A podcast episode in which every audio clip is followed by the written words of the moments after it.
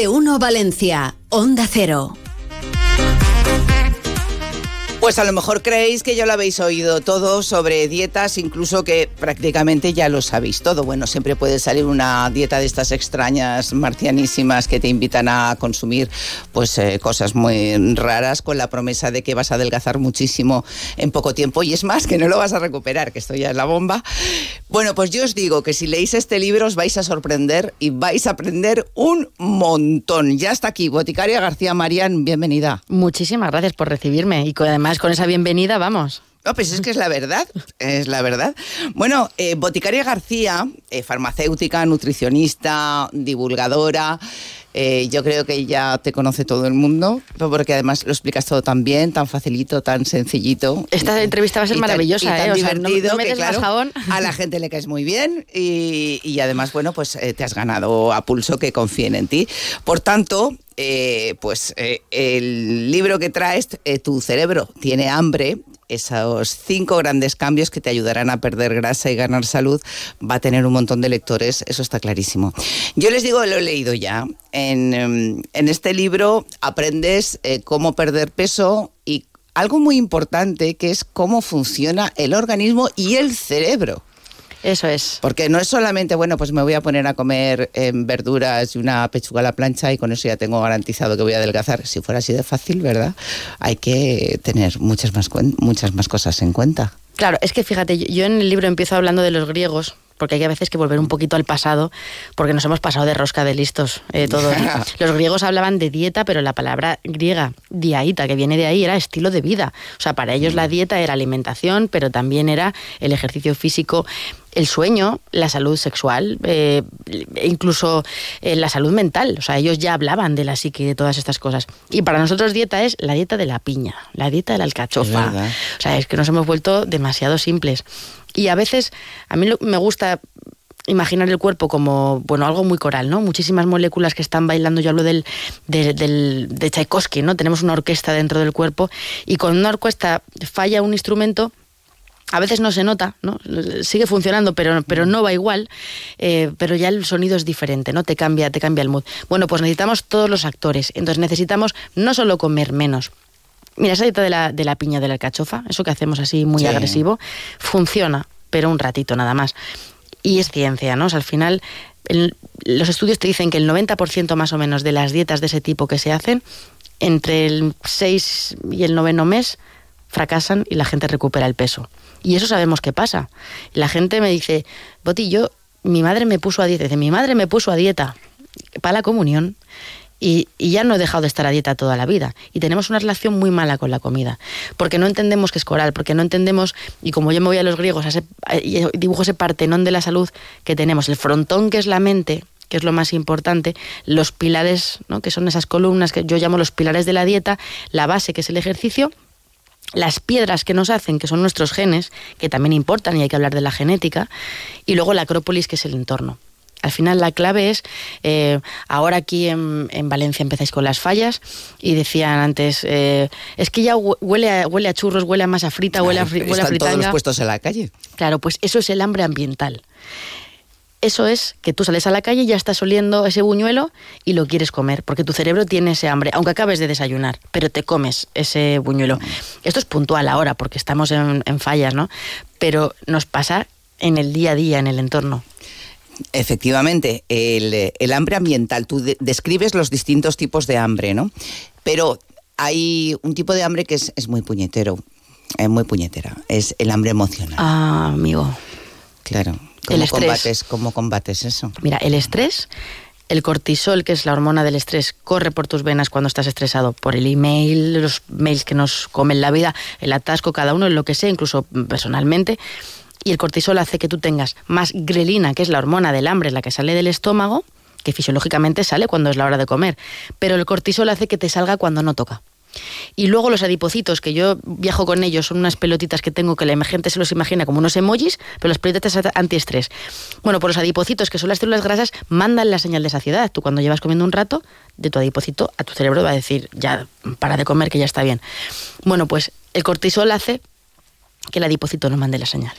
O sea, se junta el hambre con la poca saciedad. Eso es lo que hace el estrés. Sí, porque además cuando se está estresado eh, no te da por comer, voy a comerme una ensalada, no. No. Es como que piensas, a ver, ¿qué puedo comer? Cuanto más guarrada, mejor. Eso es. Cuanto más engorde, mejor. ¿Eh? ¿A que sí? Pero eso viene de atrás, prehistóricamente, cuando necesitábamos comer o estábamos atacados, como ahora decimos, estábamos atacados porque antes nos atacaba un león de verdad, tu cuerpo necesitaba azúcar, tu cuerpo necesitaba alimentos potentes para sobrevivir y el azúcar, ¿no? Por eso tu cuerpo te pide azúcar. No te está pidiendo come mm, fibra, no, no, no. No está pensando en alimentar la microbiota. No, no, no. Está pensando en dame combustible ya y dámelo ahora. ¿No? Entonces, de ahí viene ese mecanismo. Y ese hambre emocional es atávico, pero nuestro estrés ahora implica que seguimos sentados en, una silla. Entonces, eh, el hambre emocional, ¿qué podemos hacer? Pues vamos a intentar también, cuando buscamos esa dopamina, muchas veces también por, porque estamos aburridos, la dopamina es el neurotransmisor del, del deseo, de la anticipación del placer, yo lo que propongo en el libro son estrategias para buscar esa dopamina en fuentes que sean saludables.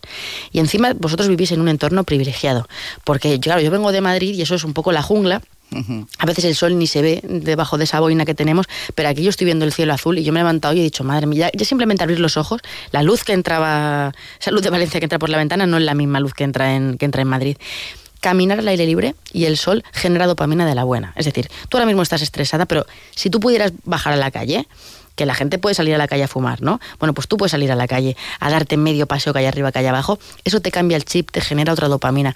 Hablar con un compañero de trabajo, mandarle un WhatsApp a tu prima que hace tiempo que no hablas. El feedback, la respuesta que te da, ese cariñito que te da tu prima, es el que te iba a dar la palmera de chocolate, pero te la estás ahorrando. No es lo mismo, pero son estrategias. Escuchar una canción, oír música, escuchar la radio, eh, aprender.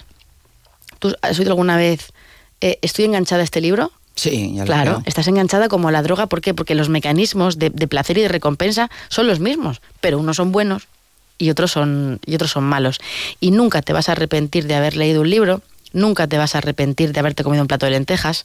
Yo me he arrepentido muchas veces de para qué me habré comido esta bolsa de ganchitos, si encima me sientan fatal. Sí, eso pasa, sobre todo si te la comes entera y te sienta como un tiro. Que no quiere decir que no comamos ganchitos. Que, que yo ayer claro. había unas gominolas por ahí, me estaba tomando unas cañas y luego dije, pues mira, pero es un momento hedónico, de, de placer, no para afrontar una emoción, ¿no? No de que estoy estresada, que no llego al ave y entonces me pongo a o comer o, o mal como. Hay muchas formas de, de enfocar ¿no? la- el- esos tipos de hambre emocional, ambiental. Siempre se ha dicho que el estrés engorda. ¿El estrés engorda solo por lo que estamos comentando, que nos da por comer? ¿O hay otros factores que intervienen y que nos hacen engordar? Bueno, tenemos, por ejemplo, el sueño, eh, no dormir. Es, es algo que va de la mano, no se habla mucho de esto. Y hay estudios que dicen que las personas que duermen menos de cuatro horas tienen un 70% más de predisposición de tener sobrepeso y obesidad.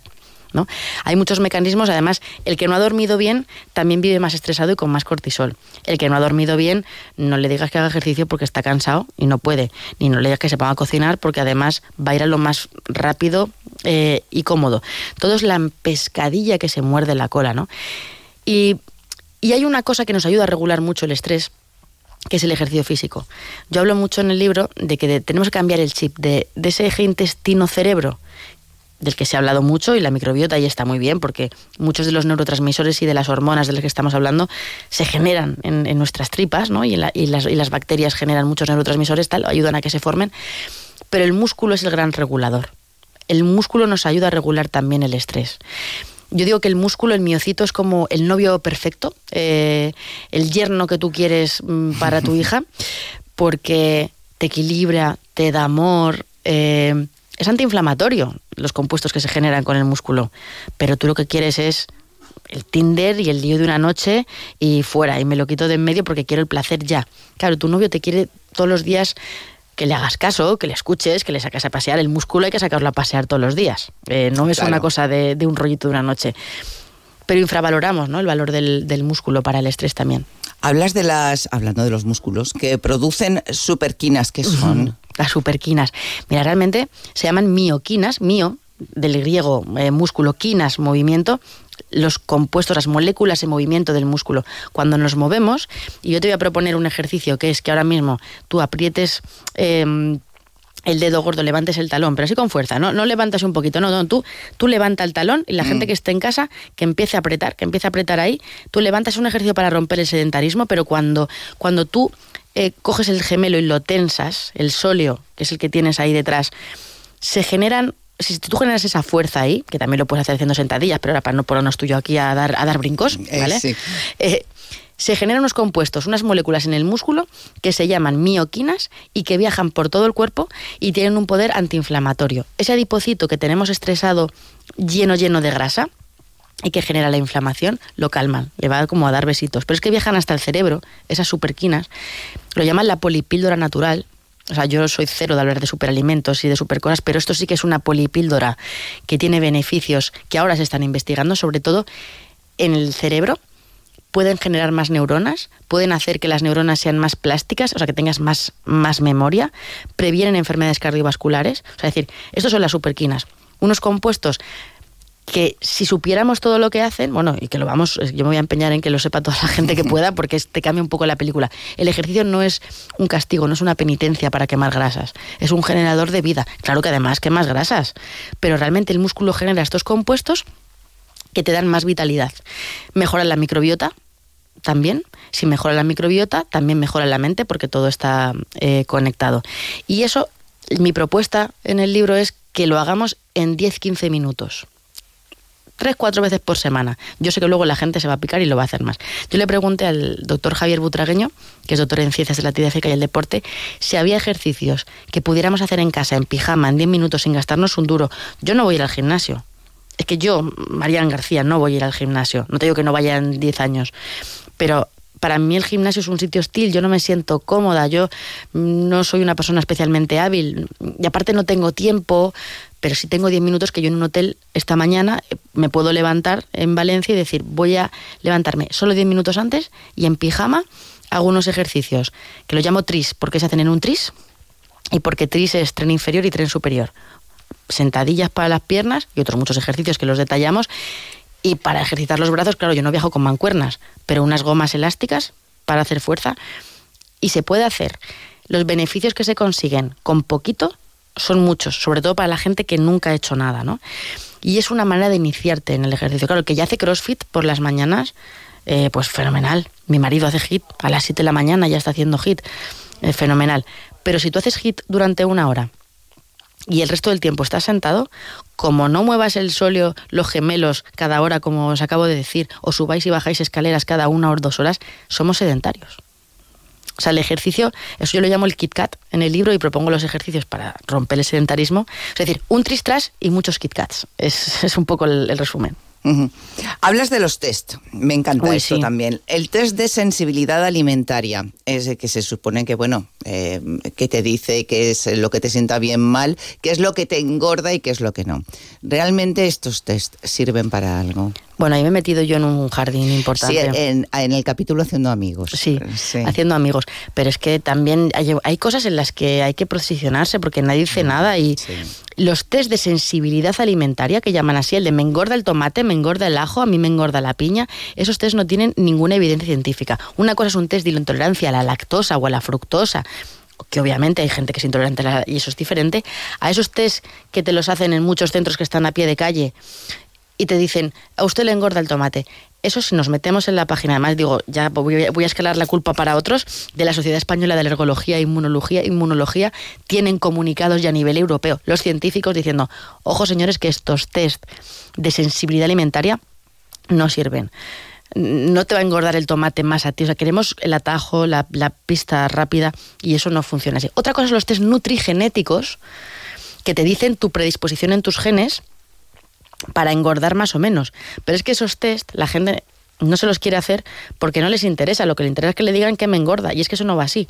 A mí sí me parece interesante. ¿Cómo funcionan los, los test nutrigenéticos? Bueno, pues son unos, son unos test en los que mm, al final con distintos tipos de toma de muestras, pero claro, son test basados en la evidencia que te dicen qué está escrito en tus genes sobre la capacidad, por ejemplo, de extraer más o menos energía de los alimentos. Porque a lo mejor tú y yo estamos aquí sentadas, pero yo tengo más capacidad de aprovechar los nutrientes que tú.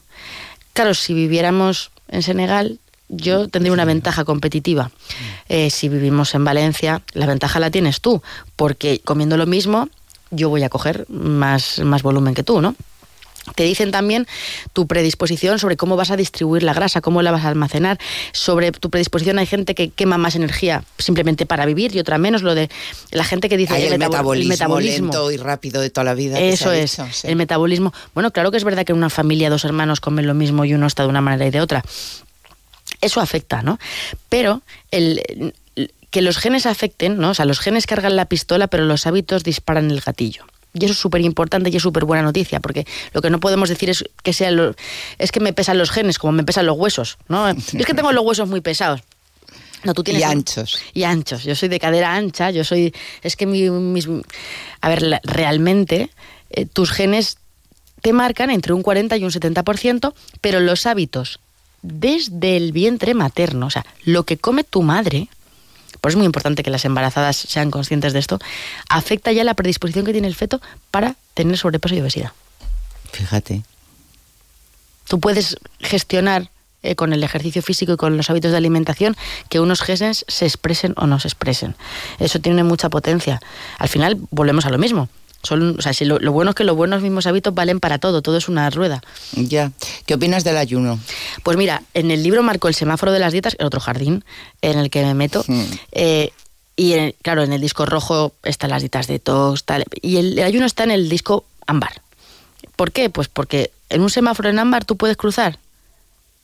Eh, pues, depende de lo que corras o cómo. Bueno, tú lo has eh, dicho, sí, pero con cuidado. Entonces, ¿puedes hacerlo? Sí, en un semáforo en ámbar puedes cruzar.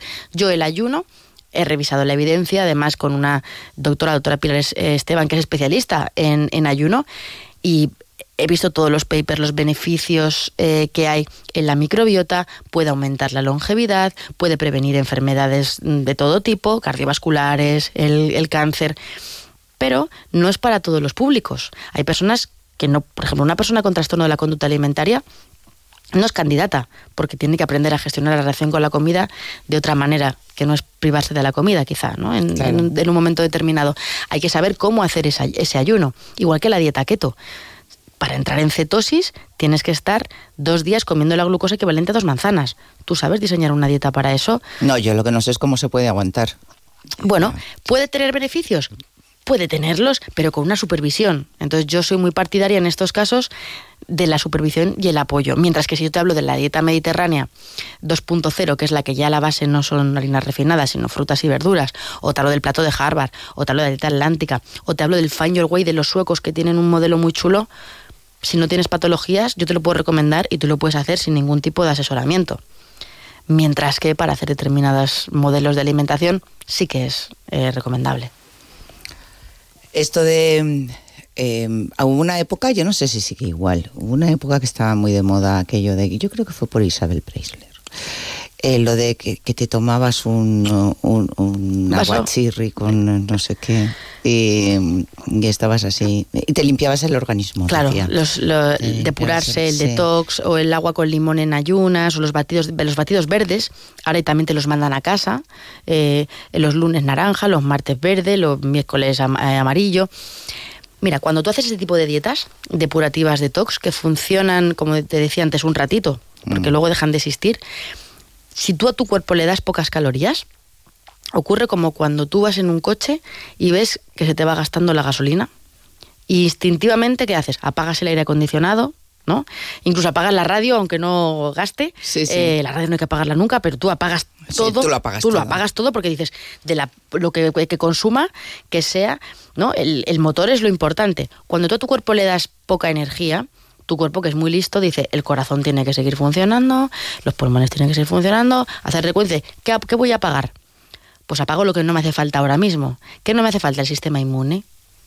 Le doy menos energía al sistema inmune le doy menos energía a una serie de funciones que tú no ves, luego se te va cayendo el pelo, la piel se te pone eh, peor, bajan las defensas, como se dice comúnmente. Cuando tú haces dietas muy agresivas, tu cuerpo ahorra, no es tonto. O sea, sí quema grasa, pero ahorra porque no sabe cuándo le vas a echar de comer. Y entonces apaga algunas funciones o les da muy poquita energía y además pierde, va sacando grasa, pero va sacando también músculo.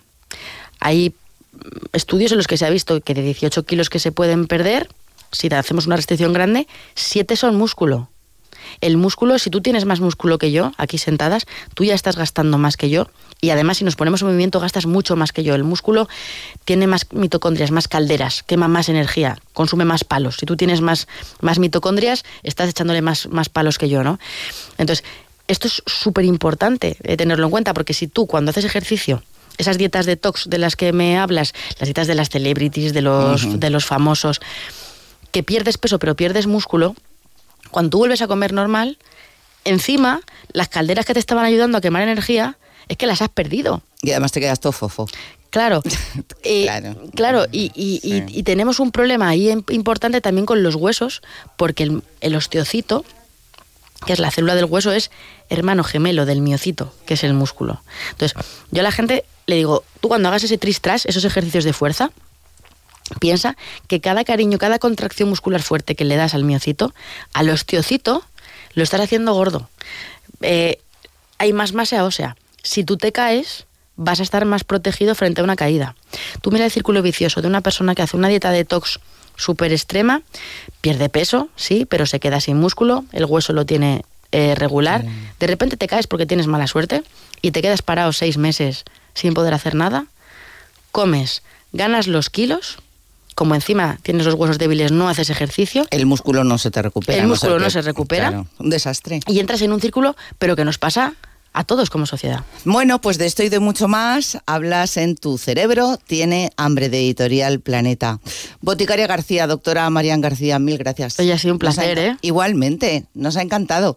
Y bueno, pues eh, ya sabéis, ya en las librerías, encantada. Vamos por la cuarta, cuarta edición, llevamos ya. No ¿eh? me extraña. En un mes y poco, la verdad que muy contenta y las que habrán, seguro. Gracias.